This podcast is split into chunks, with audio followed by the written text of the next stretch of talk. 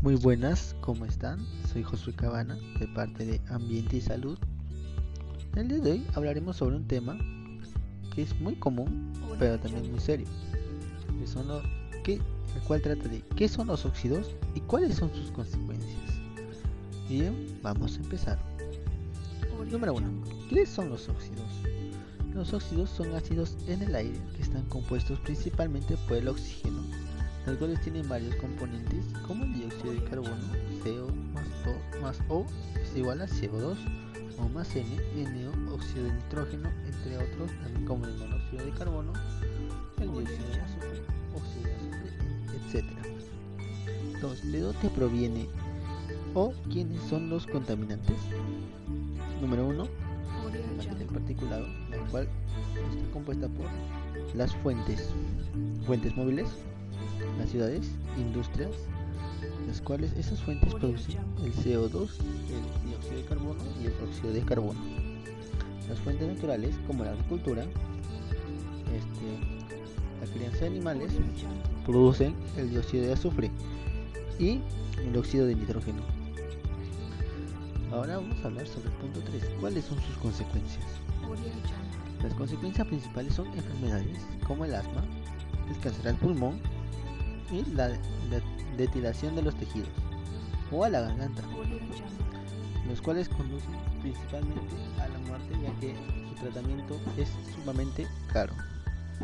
Las consecuencias secundarias, aunque también pueden ser fue como la falta de cultivos, falta de áreas verdes y falta de producción de, este, comida, como la, como la vegetación.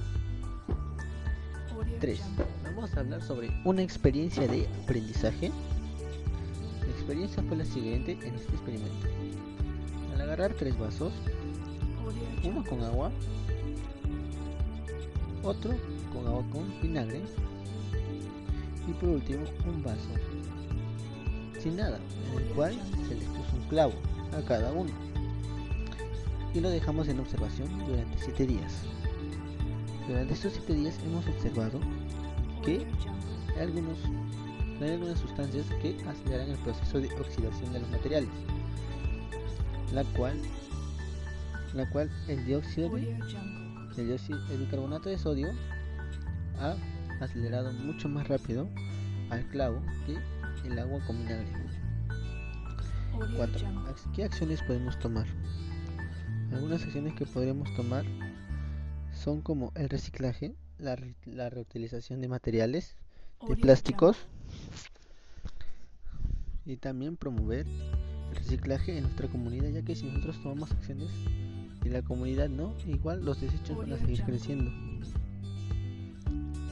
2. Mantenernos saludables para poder evitar cualquier enfermedad del pulmón y sobre todo en estos tiempos más difíciles con mucha más razón ya que esta enfermedad ataca directamente a los pulmones y tenemos que cuidarnos mucho más de los socios, ya que ellos también van a intervenir y los cuales va a empeorar si nos contagiamos. Bueno, en fin, eso es todo amigos. Muchas gracias por su atención y recuerden que manteniendo una buena salud, cuidando el ambiente, estaremos sanos durante varios años. Gracias. Pues, eso es todo por hoy y me despido. Adiós.